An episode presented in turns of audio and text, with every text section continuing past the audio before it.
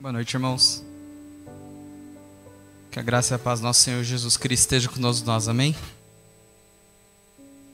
É, hoje o pastor está de folga, a folga quadrimestral que ele tira.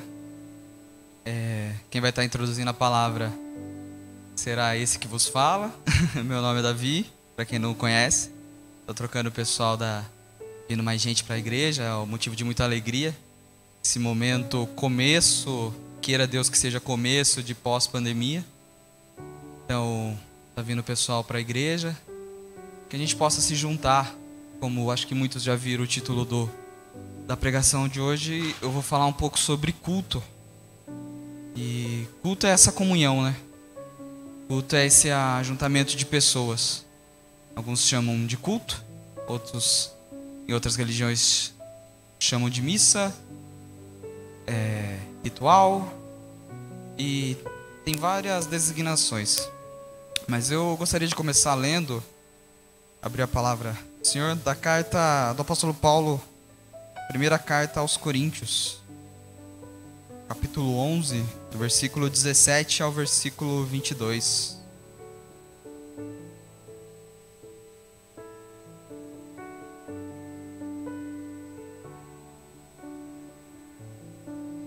Nisto, porém, que vos prescrevo, não vos louvo, porquanto vos ajuntais não para melhor, e sim para pior.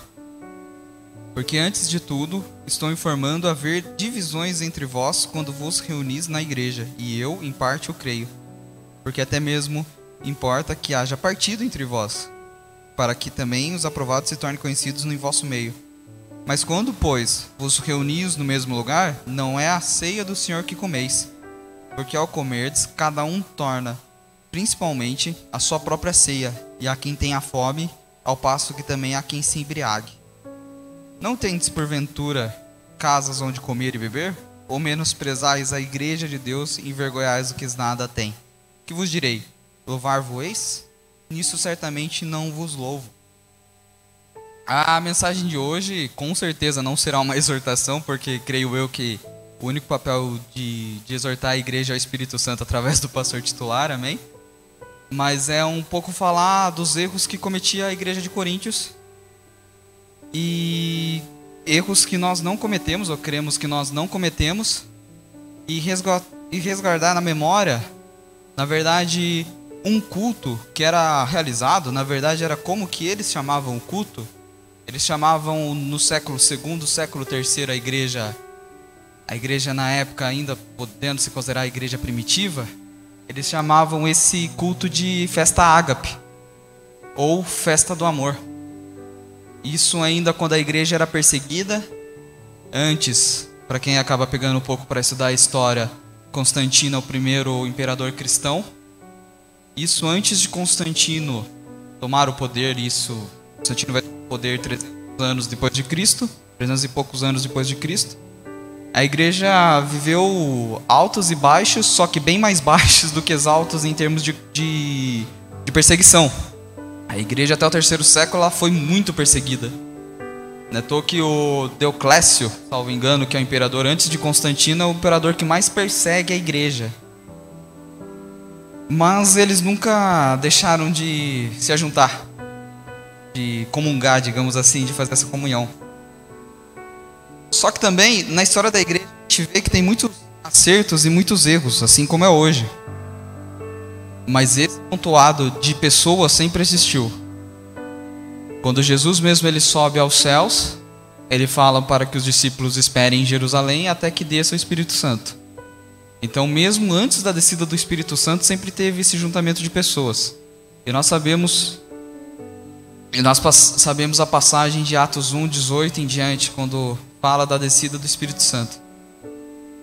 Mas eu também creio que a gente deve tomar cuidado com o perigo desse sentido de, ah, voltamos à igreja primitiva. É uma idealização, é uma ideia, um romantismo que se crê na igreja primitiva como se ela não tivesse defeitos, mas ela tinha.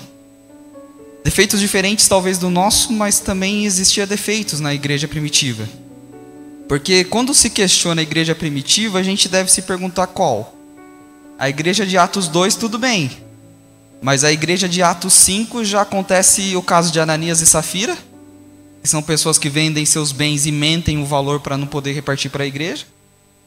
A igreja de, de Atos 6, ali já mostra que eles não conseguiam dar atenção para quem necessitava, e aí Atos 6 vai contar a criação dos diáconos, do porquê se cria o corpo diaconal, porque se cria os diáconos, homens cheios do Espírito Santo que servissem à igreja, porque os apóstolos não, não estavam dando conta.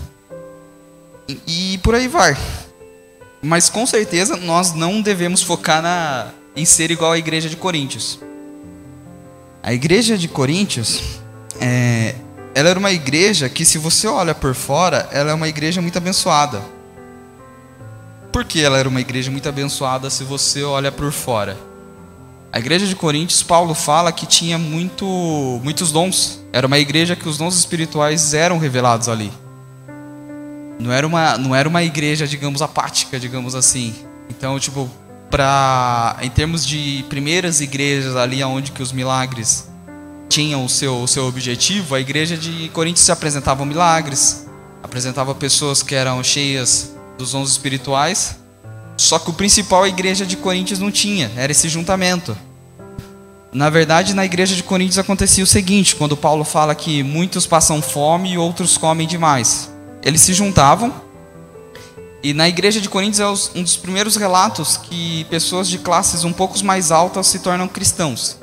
Então o que acontecia? Eles se juntavam em casas, ainda não existia templo, digamos assim, não existia os ainda os cristãos de Jerusalém, eles se juntavam na sinagoga mas pro cristão mesmo ainda não existia templo, e se juntava em casas. E quando eles se juntavam em casas de pessoas ricas, quem era de uma determinada classe comia junto ali na mesa com pessoas ricas. Enquanto as pessoas necessitadas e as pessoas que não tinham nem o que comer só pegavam o resto. Quando Paulo fala, ah, é, quem está com fome coma em casa nessa passagem, na verdade ele está falando que vocês não devem se juntar simplesmente para encher a pança, para encher a barriga. Vocês devem se juntar numa mesa com todos para que haja comunhão, para que haja de verdade esse, esse juntamento do, de pessoas do mesmo propósito. E depois ele vai dar uma comparação excelente que todos somos membros do mesmo corpo, a qual o cabeça é Cristo isso em capítulos posteriores.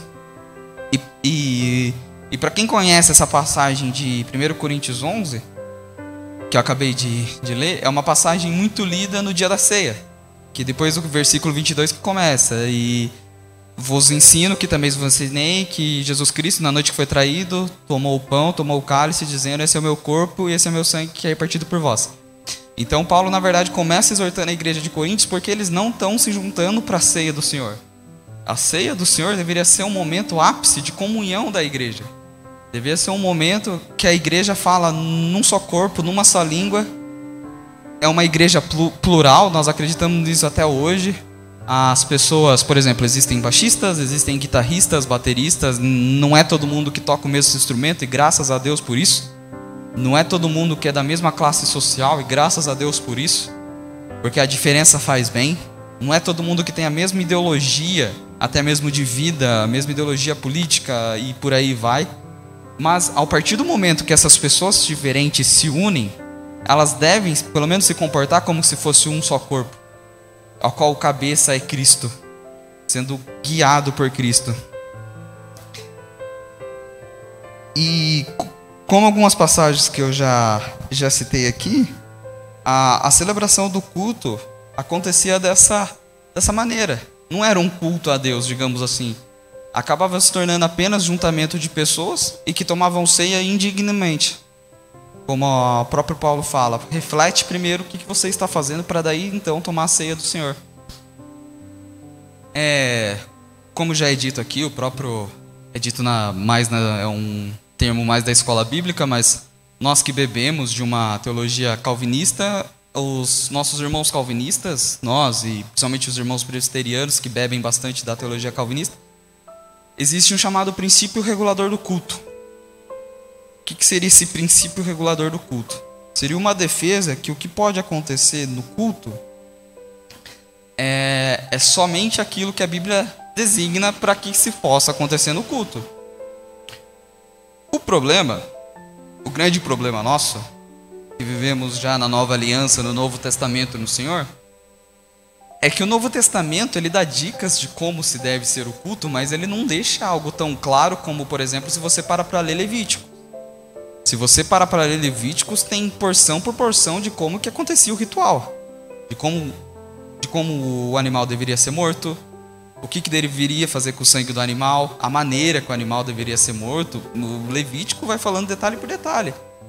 O Novo Testamento, até mesmo baseado naquilo que Cristo fala para para a samaritana, que vós não conheceis, mas adorarei o Senhor em espírito e em verdade. Não vai ser nem mais em Jerusalém, não vai ser nem mais no Monte Ararat, mas sim do, de coração, espírito e verdade. Então, ele nos dá algumas dicas de como que a gente deve realizar aquilo que a gente vem fazer todo domingo, que é o culto. Mas ele não deixa algo totalmente explícito. E é por isso que eu, que eu nessa noite e muitas coisas que muitos que eu vejo muitos pastores fazendo e muitos teólogos fazem, vamos estudar aquilo que a Bíblia não, entre aspas, não que ela não diz, mas que ela não chega a informar para a gente. Como que era realizado o culto na, nos primeiros séculos. E, e daí eu retorno ao termo dessa noite que é a festa ágape. Era conhecido como a festa do amor. O, é, é o nome, é a festa do amor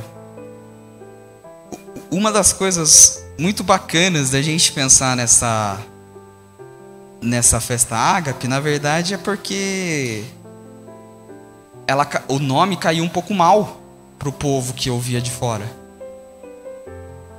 Desde aquela época se chamava de irmãos e irmãos, irmãos e irmãs, desculpa. Uma das coisas fake news dos primeiros séculos, digamos assim, a igreja mesmo era acusada Tô vendo se não tem nenhuma criança aqui, se todas já subiram. Mas a igreja era acusada de. Tem uma criança ali, mas ela não vai entender o termo, graças a Deus. De incesto. Por causa que eles chamavam de irmãos e irmãs. Para quem estuda a história é coisa. Por causa que era a festa do amor. E como assim está acontecendo uma festa do amor e eles se chamam de irmãos e irmãs? Outra coisa é que a igreja era muito. Na verdade, inventava essas mentiras e para arrumar desculpas para perseguição. A segunda coisa que é, que é bem interessante é falar de. No corpo e no sangue de Cristo, a igreja era acusada de canibalismo. Que eles falavam, ó, oh, estão comendo o corpo de gente viva, porque eles falam que o Deus deles vivem e ao mesmo tempo eles comem o corpo e bebem o sangue do Deus deles. Mas uma das coisas que tem, tem escritos e tem documentos que mostram é que essa festa do amor, na verdade, era uma grande comunhão acontecia nas igrejas. Nas igrejas, não falando de novo, não como templo, mas corpo, corpo de Cristo, como juntamento dos cristãos, era de pegar pessoas marginalizadas, de verdade. Não como a igreja de Coríntios fazia, mas muitas igrejas pegavam pessoas necessitadas.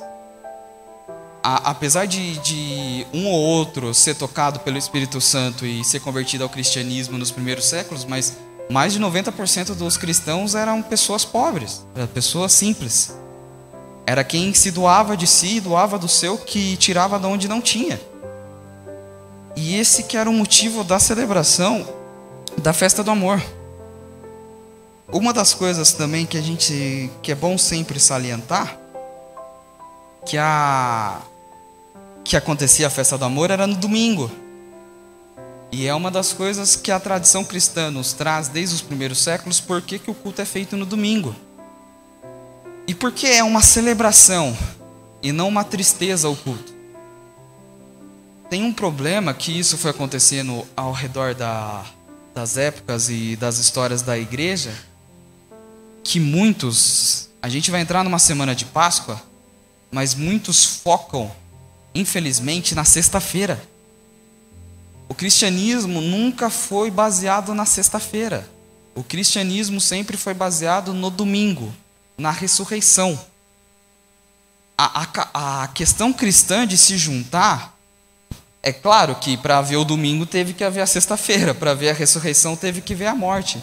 Mas o principal da história do cristianismo sempre foi a ressurreição. O apóstolo Paulo até fala: se Cristo não tivesse ressurreto dos mortos, em vão era a nossa pregação. O apóstolo, a Bíblia também fala que havia cruz antes de haver luz, mas a ressurreição é o ápice, é a vitória de Cristo, como a gente cantou, sobre a morte, e a vitória de Cristo sobre o inferno.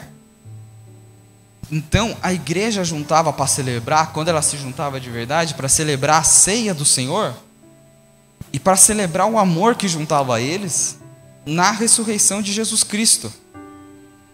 Muitas vezes a gente espiritualiza isso algo demais, mas levando em consideração uma igreja que vivia realmente como se Cristo, a sua volta seria no outro dia.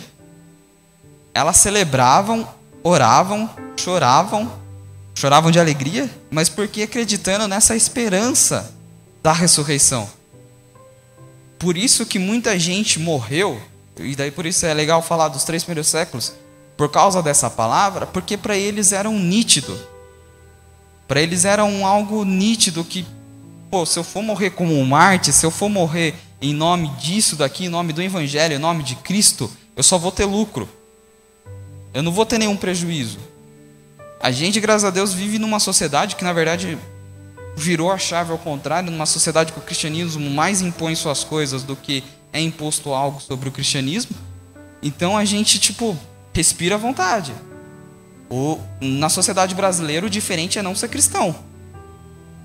É muito difícil. Tipo assim, quando vê uma pessoa, ah, é do candomblé, ou da Umbanda, ou é espírita, por exemplo, você, tipo, nossa, não, o cara não é cristão, o cara cria outra religião, porque a, a regra da história do, do, do, do, da sociedade brasileira, principalmente de, desde a sua colonização, é ser cristão. Mas muita gente foi perseguida e muita gente morreu em amor desse, esse evangelho e numa esperança muito nítida. Não era numa esperança de lá ou uma esperança, uma viagem espiritual. Era numa esperança muito nítida da ressurreição. E por isso que eles celebravam. Eu estou tentando lembrar o nome de um autor agora. Eu lembro que ele é fundador da igreja metodista. Me fugiu. É, me fugiu. John Wesley, obrigado. me fugiu agora. John Wesley, antes da sua conversão, ele, eles, eles contam uma. Ele conta uma passagem que ele estava num barco e o barco estava afundando e todo mundo ia morrer. E a galera cantava mais alegre ainda, a galera cantava mais alto ainda, e ele se assusta. Ele nasceu num lar cristão, ele nasceu num, num lar anglicano, mas ele se assusta muito como que aquelas pessoas tinham fé na ressurreição. E como que o medo da morte ali para elas era algo tipo assim que praticamente não existia. É, é uma passagem muito boa do, do, do seu livro que tipo quando eu li a primeira vez me deu um, um baque. Se eu à beira da morte vou estar mais com medo, vou estar mais feliz. É claro, muita gente pensa na morte e é, é, algo triste, a morte deve ser odiada mesmo, é algo triste, somente por aqueles que ficam. Mas a esperança da ressurreição e a esperança desse amor, conforme tinha esse juntamente, é, é, é muito bom. Uma, uma das curiosidades que como esse amor atravessa as gerações, como que esse, esse ágape, a palavra no grego ágape, atravessa as gerações, eles tinham costume até muito estranho que seria para gente, de celebrar seus cultos também nos túmulos dos mártires. Imagine a gente indo para o cemitério celebrar culto, por exemplo. É algo que não entra na nossa cabeça. Mas os cristãos dos primeiros séculos, em algumas regiões, em algumas cidades, eles tinham os costumes de celebrar seus cultos nos túmulos dos mártires. Porque eles acreditavam que o corpo que estava ali, quando Cristo voltasse, ia também ressuscitar, como a palavra de Deus nos informa. Então era como se o amor atravessasse as gerações.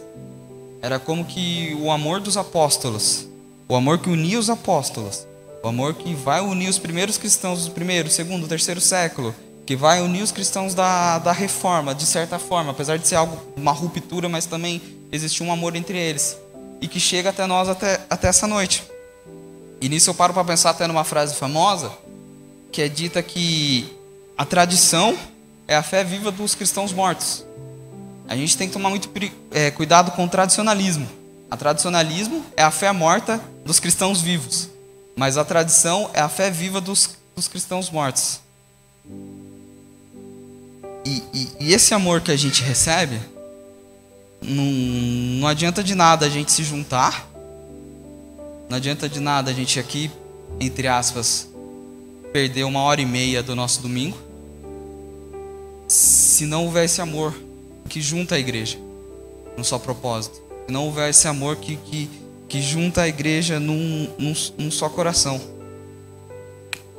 Sobre a questão dos marginalizados, e semana passada, para quem veio, semana passada foi, houve testemunhos. Eu refleti nessa semana sobre a passagem, sobre essa questão que, que ia trazer para a igreja aqui, aqui nesse altar. Me veio o café do bem na cabeça. O café do bem talvez seja, e convido quando tiver os próximos à igreja, o café do bem talvez seja o momento chega mais perto daquilo que os cristãos faziam nessa época. Não é fechado num templo, é na rua, é na praça. Chega muita gente para conversar. Como teve testemunhos aqui em cima que gente que não tinha nada para comer foi lá, posso pegar, é de graça, não cobra nada, não tem problema. Ou no seguinte, preciso ir na sua igreja amanhã. Se eu pegar o bolo aqui, eu vou ter que ir na sua igreja amanhã. De certa forma, eu vou ficar constrangido. Não, posso pegar. E esse movimento que, que a igreja, agora falando de primeira igreja batista de Botucatu, faz com o Café do Bem, me, me remeteu muito isso. Me tocou meu coração que, que, que isso a gente continua fazendo que, que pessoas que a gente nem conhecia de, de 1800 anos atrás já fazia. O mesmo espírito que operava naquela época é o espírito que opera na igreja nos dias atuais.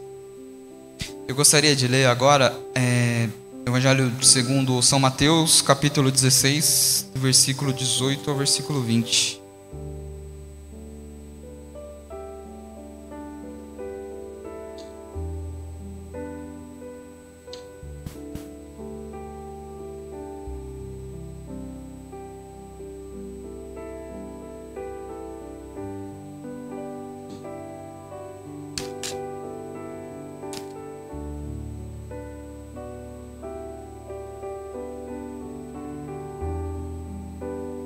Também eu te digo que tu és Pedro, e sobre essa pedra edificarei a minha igreja, e as pedras e as portas do inferno não prevalecerão contra ela.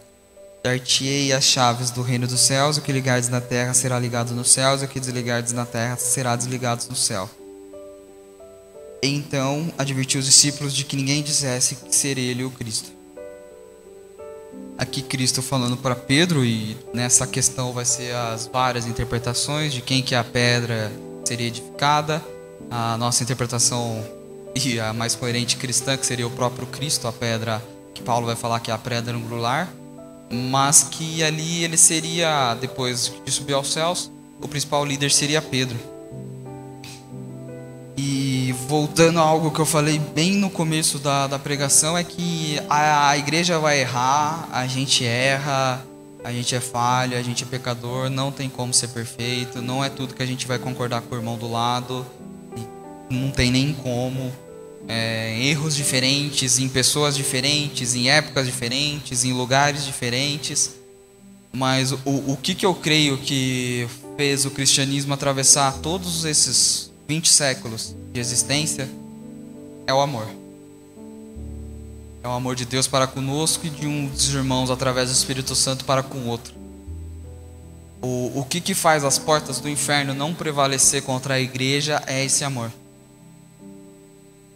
E até mesmo para concluir a passagem, a, a palavra dessa noite, o pessoal do louvor até quiser já vir subindo, eu queria ler 1 Coríntios 13.